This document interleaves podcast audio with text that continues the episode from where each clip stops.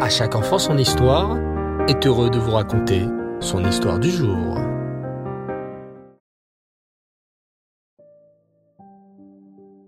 Bonsoir les enfants et Reftov. Vous allez bien? Baou Hashem. Alors aujourd'hui c'était la fête de Toubishvat. Cette fête tellement importante où nous célébrons le renouvellement de la nature et le nouvel an des arbres. D'ailleurs, c'est rigolo ça. Pourquoi nous faisons une fête pour les arbres? Écoutez plutôt cette histoire. Ce jour-là, en rentrant de l'école, le petit Yitzhak se précipita gaiement dans son jardin. Le Moré nous a parlé de Toubishvat à l'école, se disait-il. Je vais aller cueillir des pommes dans mon jardin. Comme ça, on pourra les manger pour Toubishvat.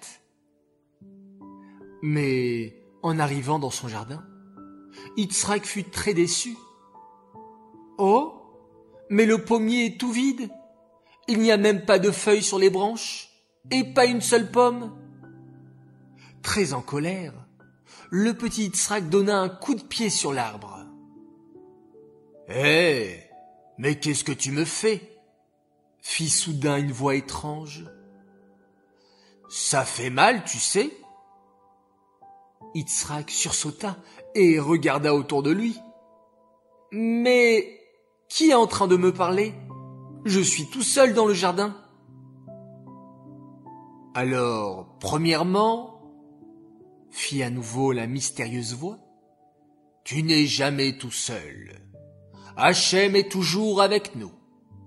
Et deuxièmement, je te prie de me présenter tes excuses. Tu m'as fait très mal. Itzra comprit alors avec stupeur que c'est l'arbre lui-même qui lui parlait. Mais un arbre qui parle Mais ce n'est pas possible. Et en plus, tu peux pas avoir mal. Tu n'es qu'un arbre. Ah bon, tu crois ça? Eh bien, sache que c'est écrit dans la Torah. Quand le bûcheron coupe un arbre, l'arbre crie très très fort. Mais il n'y a qu'Hachem qui entend sa voix. Oh, pardon, murmura Yitzhak honteux. Je ne savais pas qu'un arbre pouvait avoir mal. Mais c'est que j'étais en colère. Aujourd'hui, c'est Toubishvat. Et le Moré m'a dit qu'à Toubishvat, c'est bien de manger des fruits. Alors, je me suis dit que j'allais cueillir des pommes. Oui, chez toi, le pommier. Pour qu'on les mange pour le repas de Toubishvat. Ha ha ha ha se mit à rigoler l'arbre. Des pommes. Je n'en aurai qu'au printemps. Tu ne sais pas que nous sommes en hiver. En hiver, les arbres ont perdu toutes leurs feuilles et il n'y a rien qui pousse. Mais je ne comprends pas, s'exclama Yitzhak. Alors pourquoi nous faisons tout Bishvat en hiver, puisqu'il n'y a rien sur les arbres?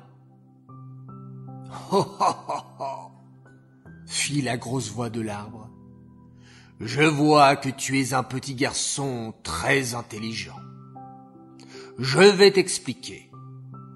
Est-ce que tu vois mes racines? Euh... Pas trop répondit Yitzhak en cherchant les racines de son nouvel ami. C'est normal. Elles sont cachées sous la terre. En fait, c'est grâce aux racines que je vis. Mes racines sont comme des aspirateurs. Elles aspirent l'eau qui est sous la terre et la transforment en sève. Mais c'est quoi la sève? demanda Yitzhak. La sève, mon enfant, c'est comme une potion magique. La sève, c'est une eau spéciale, bourrée de vitamines. C'est grâce à cette sève que moi, l'arbre, je peux grandir, faire pousser des feuilles et des fruits. Et à tout c'est le jour où la sève commence à monter en moi. C'est pour cela que Toubishvat est tellement important. Ah, je vois, réfléchit le petit Tzrak. Et ce sont tes racines qui t'envoient toute cette sève. Exactement, s'écria l'arbre. Si on me coupe mes racines, chasve shalom, je ne peux plus vivre, car je n'aurai plus personne pour m'envoyer de la sève. Oh là là, j'ai compris, s'écria Yitzhak. Je n'aurais jamais cru que les racines étaient si importantes. On ne les voit même pas. Tu sais, mon petit, c'est comme ta ton âme, déclara l'arbre. Est-ce que tu peux voir ta neshama Non. Et pourtant, c'est grâce à ta neshama que tu peux vivre, respirer. Oh là là, tu en sais tellement de choses, sourit Yitzhak. Et pourtant, tu n'es qu'un arbre. Arbre toi-même, s'exclaffa le pommier. Hein?